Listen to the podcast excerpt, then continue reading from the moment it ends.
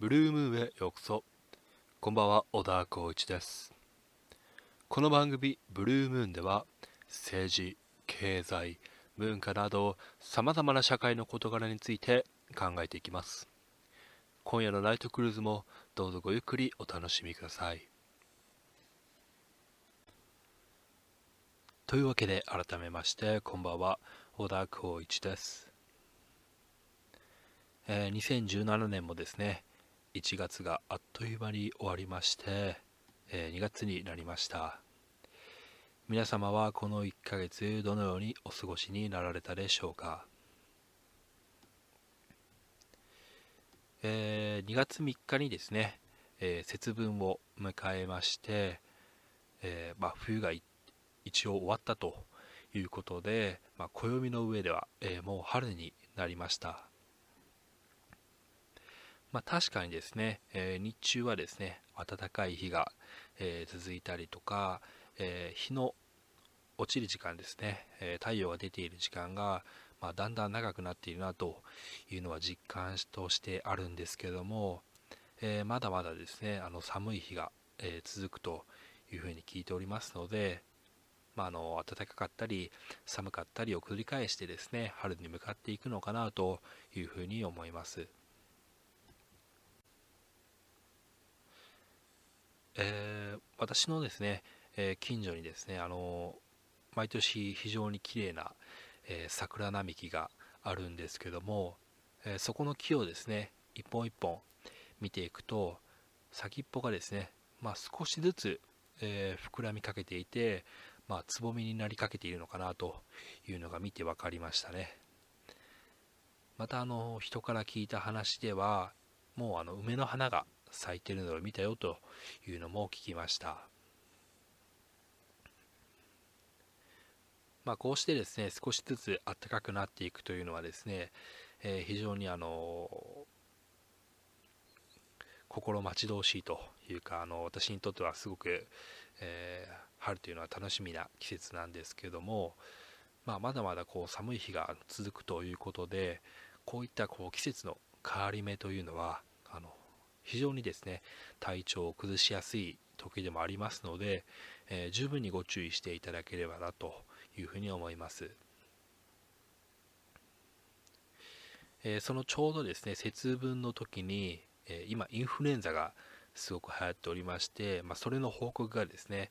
え出ていたんですけどもだいたい1箇所あたりの、え患者の平均人数1箇所あたり患者報告数がですねえー、30人を超えると警報レベルというふうになっているんですけども、えー、この報告ではですね、えー、39.41人ということで、えー、30人に対して約40人ですから、えー、すごく今インフルエンザが流行っているなということです、えー、実はですねあの私もですね1月にインフルエンザにかかりました。えー、毎年ですねあの予防接種はきちんと受けているんですけども今年は実に、えー、7年ぶりにかかりましてあの寝込んでおりました。まあ、熱もですねあの39度ぐらいまで上がって非常につらかったんですけども、まあ、またこのかかった日程がですねちょうどセンター試験と同じ土曜日日曜日だったんです。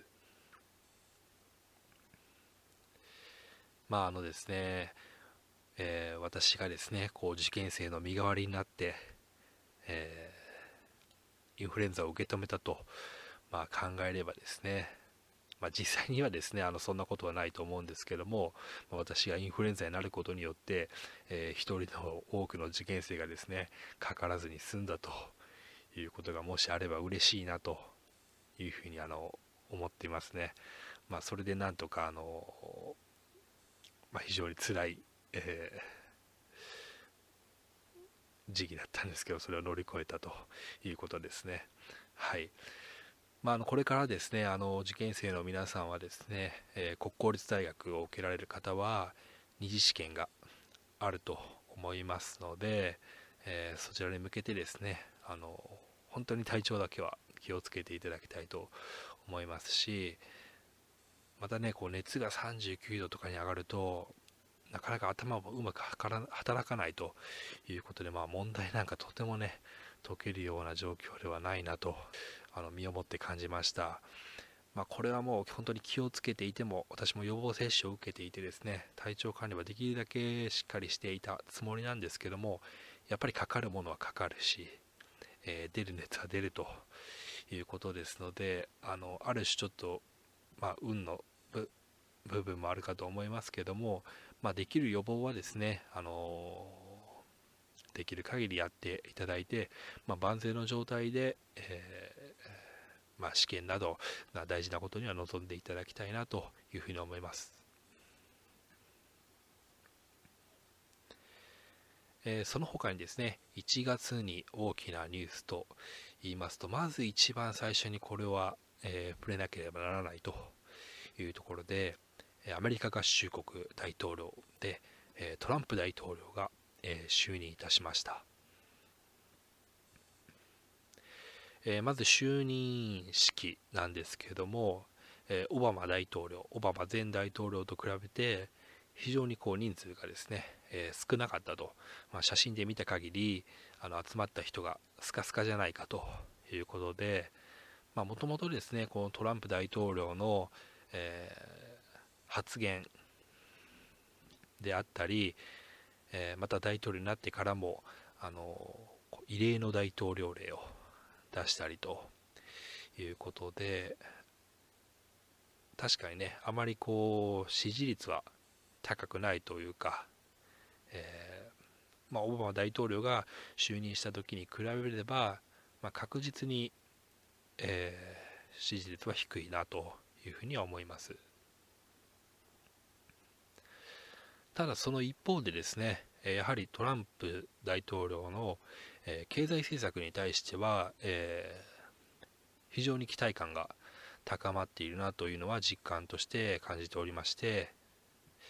えー、アメリカのですね平均株価ダウと言いますけどもこちらが、えー、史上初めて2万ドルを超えました。えー、基本的にですね、えー、日本の株価、平均株価もアメリカの株価が上がればそれにつられて上がると、えー、また下がればそれにつられて下がると、まあ、円安、えードル高とかですねあの円高ドル安などの関係はありますけども基本的にはアメリカが上がれば日本も上がるというような、え相関関係があるのかなというふうに思いますので、え日本の株価もですね、えー今1万9000円台から、えー、何度かですねもう2万円近くにあの言ってまして、まあ、2万円を超えることもまあ時間の問題ではないかというようなことが言われております。また先日ですね、えー、このトランプ大統領の新政権の、えー、国防長官がですね、え日本に来日いたしました、えマティス国防長官と、えおっしゃるんですけれども、まあ、今日本の、えー、中で揉めているもとに、まあ、尖閣諸島問題というものがあります。まあ、この尖閣諸島なんですけども、えー、沖縄県に、え、属する島でして、え、過去にはですね、えー、まえ、中国が今ここにはあの領有権を主張しておりまして、まあ、中国の、えー、漁船なんかがですね、え大量に入ってきて、え日本のですね、え海上保安庁の船と、まあ、激突するというようなこともありました。で、まあ、歴史的な背景から見るとですね、えー、1900年代、えー、そうですね、まあ、20世紀あたりですね、1800年の末から1900年の初頭ぐらいにかけて、えー、日本政府として、えー、この尖閣諸島尖閣諸島を調査して、まあ、その後ですね、えー、日本人が、実際に住んでいたというような、えー、事実があります。で中国がですねこの尖閣諸島の領有権を主張し始めたのが大体1970年ぐらいですから、えー、日本が調査を行ってから約70年間は何も言ってこなかったわけですよね。えー、きちんとその島がどこの国にも属していないということを確認された後70年ぐらい経って、まあ、中国が、えー、非常にこう力をつけてきたという中で、えー、領有権をし始めたという背景が、まあ、日本側から捉えるとあるかなというふうに思います。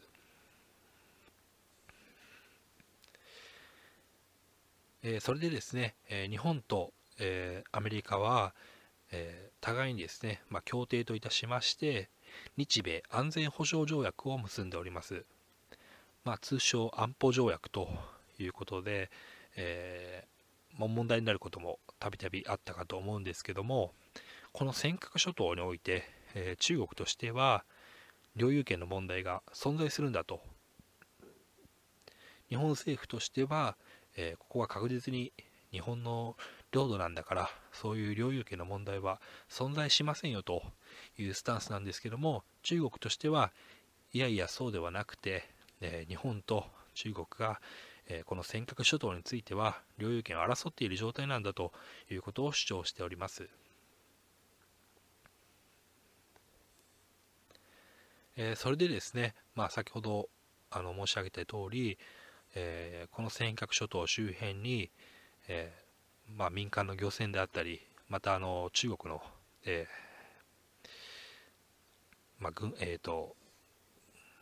まあ、軍事的なですね船が船がま領海し、え領海を侵して入ってきているわけなんですけども、まもし本当に中国がここに侵攻した場合に、えその安全保障条約が適用されるかどうかえー、日本の領土が侵された場合に、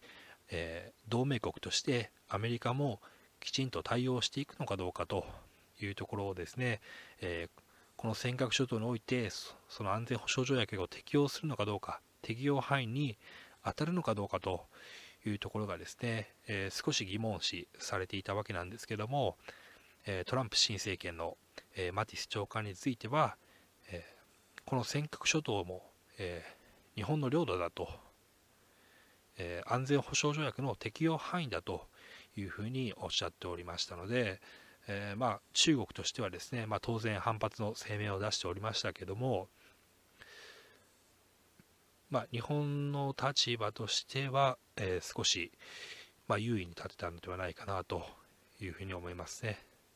まあ、あまりこう好き勝手なことばっかりはできないかなというふうには思います。えまた日本の対外問題といたしまして1月にはですね、え慰安婦像の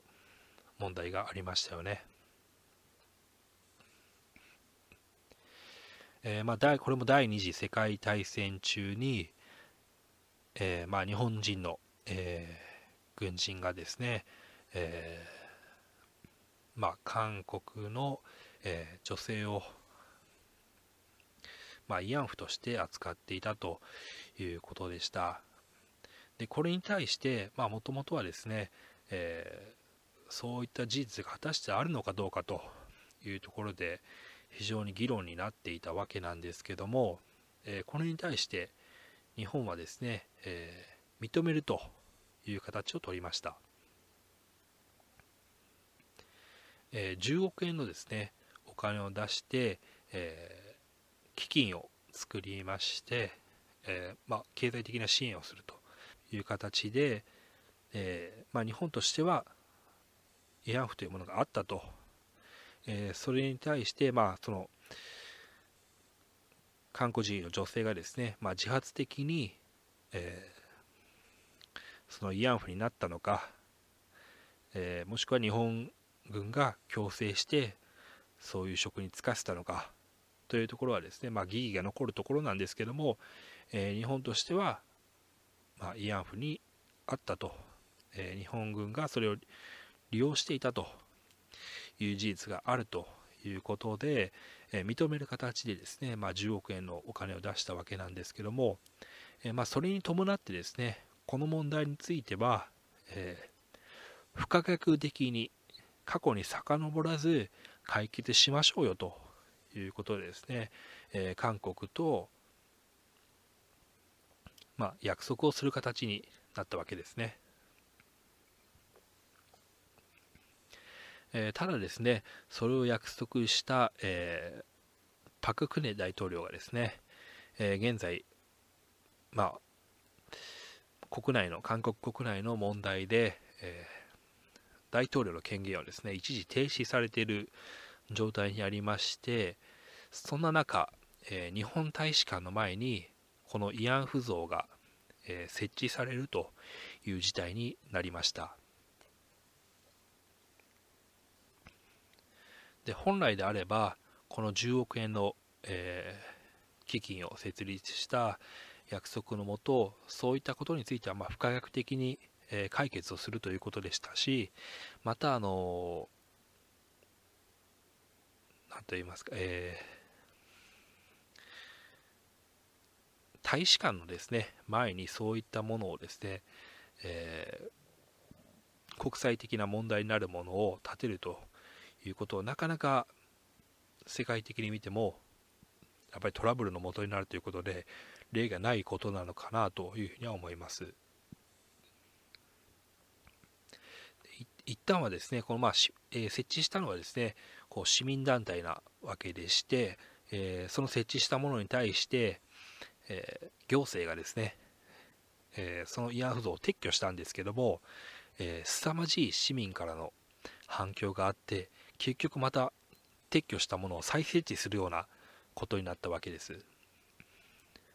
ただこれについては、えー、韓国は国としてやはり日本とはそういう約束をしたわけですからそれを守っていないのではないかと。いうことが、まあ、日本の姿勢としてありまして、えー、駐在のですね、えー、大使をですね、えー、日本に帰国させると。いうような事態に発展いたしました。で今約これがもう1ヶ月ぐらい続いていますのでもう1ヶ月は、え、超えてしまったかなと思いますので、え、この問題、まあ、一旦は不可逆的に解決するということで、え、日韓が声明を出したわけなんですけども、えまた遡ってですね、え議論をしていくのことになるのかなというふうになると少しあの気が重いなというふうに思います。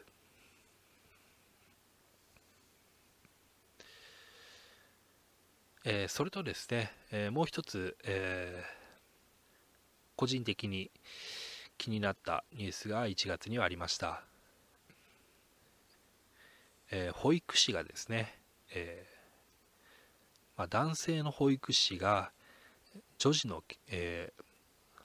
女の子ですね。女の子の着替えをするのをそれは問題ではないかというような議論がありました。まあもともと保育士はですね、えー、古くはほぼと、えー、保育の方に母親の母でほぼという言い方をされておりましたのでもともとはこう女性の職業というところがあってやはりその流れからまあ、今あの保育士になってあの男性の保育士さんもすごく増えているんですけども、えー、まあ、女性がですね女性の保育士が、えー、男の子の着替えをするのはいいんだけども、えー、やはり男性の保育士がですね、え女女の子の着替えをするのは少し問題なんじゃないかと今言うことがですね、えまあ、保護者であったりとか世間から今あの疑問として投げかけられているような、え現状にあります。で実はですねあの私も、え保育士の免許を持っておりまして、え保育士として働いているわけではないんですけども、えー、保育士の免許を持って、え登録をしております。で保育士の、えー、なり方というのは、えー、保育士というのは国家資格なんですけども2通りありまして、えー、きちんとしたですね厚生労働省が定めた、え期間を、え授業を受けたりして卒業するかまあ、これは2年間ぐらいのカリキュラムだと思いますけども卒業するかもしくは、え、国家試験ですね。国家試験を受けてそれに通るかどうかと、まあ、2通りの方法で今保育士になる方法があるんですけども、まあ、私はあの試験を受けてあの取った形なんですけども一応でもですね、えー、どちらを出ても待遇には違いがないというような今現状になっております。でこれに対してやはりあの現場で働いている、えー、男性保育士さんの声としては、まあ、結構ねやっぱり保育士の免許を取ったということで何名か保育士の、えー、知り合いもいるんですけどもまあ本当に自分の仕事がですね、えー、制限されることが悲しいというふうにはあの言っていましたね。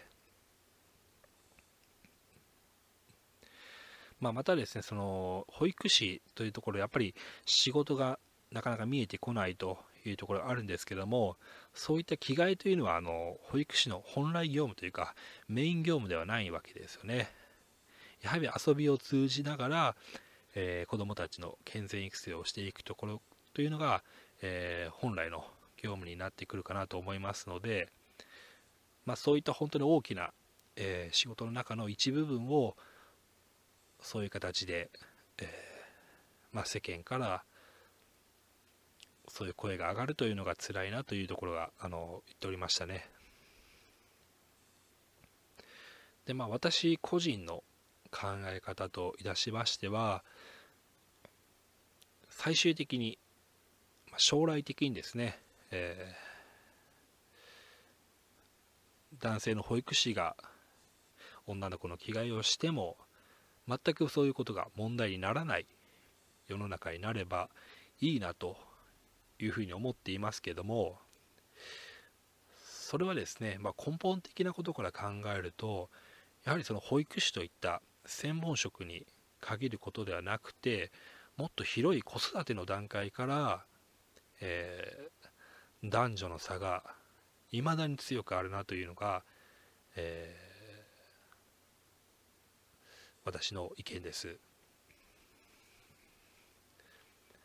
えー、というのもですね、えー、例えば、えー、区役所とかに行っていただければ分かると思うんですけどもまあ子供の検診とかにですね来るのはほとんどほぼもう90何パーセントお母さんですよ。まあ、もちろん平日ということでですねお父さんが働きに行って、えー、お母さんが、えー、家で子供の面倒を見るということがですね、えー、もうそれが大多数なわけでまだあの区の、まあ、行政からのですね子育て情報なんかを、えー、流す際にも今ママフレということで、えー、子育ての情報をですねあのいろいろとお届けしているんですけどもじゃあパパはどこに行ったのと。ママフレという名称でさまざまな子育て支援の情報を流していますけどもそれに対してなぜ誰も声を上げないんだろうというのが、えー、私個人的には思いますのでやはりこういったね、え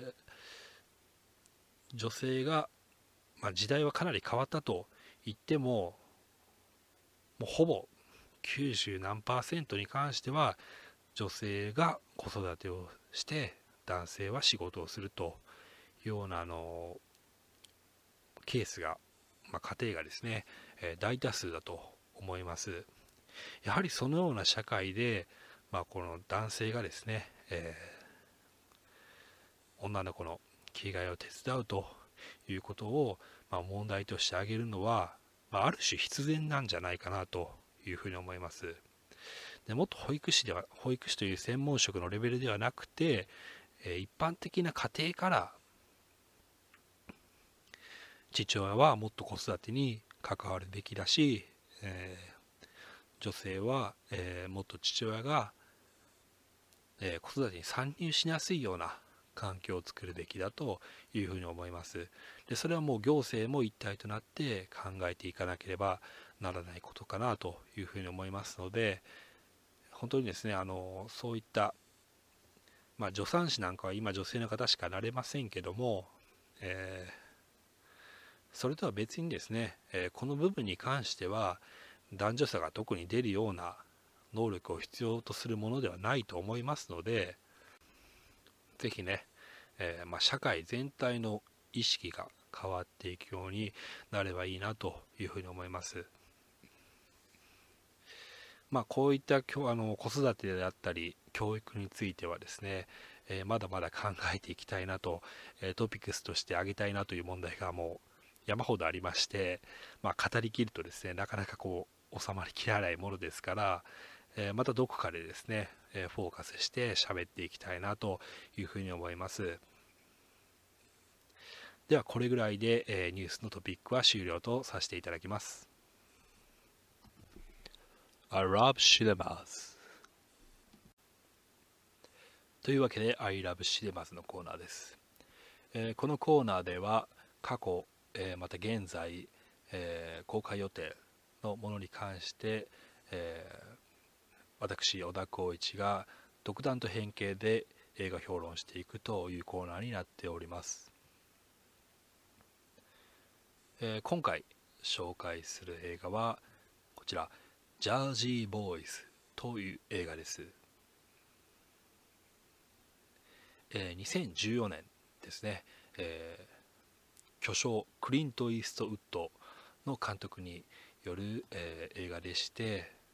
もともとはですね、えー、ブロードウェイのミュージカルを元にした映画です、えー、どんなお話かと言いますと「フォーシーズンズ」というですね、えー、まあバンドですね。にフォーカスした、まあ、その結成、えー、成長成功、えー、挫折を描くという物語になっております。でまああのフォーシーズンズというバンドの名前を聞いてもですねそんなバンド知らないよという方がまあ大半ではないかなというふうに思います、まあ、ただですねあの曲としてはえー、皆さんきっと知っているか知っていると思いますね、えー、君の瞳に恋しているという非常に有名な曲がありますね、えー、彼らはですね、えアメリカのニュージャージー州というところに生まれまして、まあ、非常にですね、え貧しい地域ということで、まあ、あのここを出た青年は、えーまあ、ギャングになるか、えー、軍人になるか2択ぐらいしかないという中で、えー、彼らはですねスターになるという道を、えー、歩み続けるというお話になっています、え前回もですね、あの私ご紹介した映画が、えブルーに生まれついてということで、えー、音楽に関する電気映画なんですけども、まあ、それに続く、えー、ご紹介となるんですけどもまあね同じジャンルを2つ重ねることもどうかと思うんですけども、まあ、それを差し置いても、えー、ご紹介したいぐらい非常にいい映画になっていますね。もともとはこのその先ほど申し上げまして通り、えー、ブロードウェイのミュージカルを元にした映画なんですけども、えー、実際にですね、えー、日本でジャージーボーイズが公開された後に、えブロードウェイのミュージカルが日本にやってきました。2015年、え東京のですね、え渋谷で、え公演をされたんですけども、え私もですね本当に実は見に行かせていただきましてあの、まあ、映画も非常に良かったんですけどもやはり本家のミュージカルもすごいなと。ブロードウェイのミュージカルを見るのは初めてだったんですけども、えー、まあ、予想以上に良かったなというふうに思います。で、まあ、映画の中身なんですけども、えー、まあ、いわゆるこう舞台を、えー、ミュージカルを元にしたと言ってもですねもうミュージカル調になっているのは、えー、一番最後のエンディングだけで、まあ、あとは本当に、えドラマですよね、えー、きちんとした映画として、え、成り立っておりまして、まあ、途中にこう、まあ、ディズニーの映画なんかではよくありますけども急にあの歌い始めて、え、ミュージカルのダンスが始まるといったことはなく、えもう一通りのドラマになっていて最後だけがラストだけに、えミュージカルのシーンを持ってきているというあの形になっていますね。でまあこれの、えー、テーマなんですけども、まあ、ある種の、えー、家族愛というか仲間愛というものが非常に強く書かれていて、まあ、何があってもですね、えー、切れない関係切れない信頼というものをもうこの映画を見て感じました。またあの曲はですね君に君の瞳に恋してる以外にもあの、まあ、いくつかですねあの耳にしたようなことがあるような名曲があるのではないかなと思いますしまたもし初めて聴くような、えー、曲でもですねやはりこう全米を風靡したような名曲ばかりですので非常に楽しめると思いますね。まあ、中でも私の好きな曲は、えー、一番最初に出てくる「シェリー」という曲であったり、えー、あとですね「瞳の面影」という曲もありますね、えー、YMCA のおなじみの西城秀樹さんなんかもこの曲をカバーしておりまして、まあ、日本語に直すとですね、えこんなに美しい歌詞なのかということであの驚いた印象がありました。まあ、公開されてからもう、えー、3年も経っておりますので、まあ、今 DVD とかブルーレイを借りたら、まあ、すごく安い値段で借りれる名作ではないかなと思いますのでぜひですね、えー、チェックしていただきたいなというふうに思います。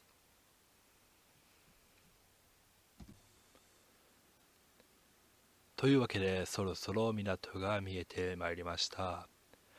今宵のブルームーンでのナイトクルーズいかがだったでしょうか？この番組ブルームーンでは、えー、皆様からのメッセージやご意見もお待ちしております。メールアドレスは bluemoom アンダーバー big アットマーク yahoo.co.jp ブルームーンアンダーバービッグアットマークヤフー .co.jp です、えー、ぜひですね送っていただくときにはラジオネームなんかも書いていただきますと番組内で紹介なんかもさせていただきたいと思っております。それではですね皆様のまたのご乗船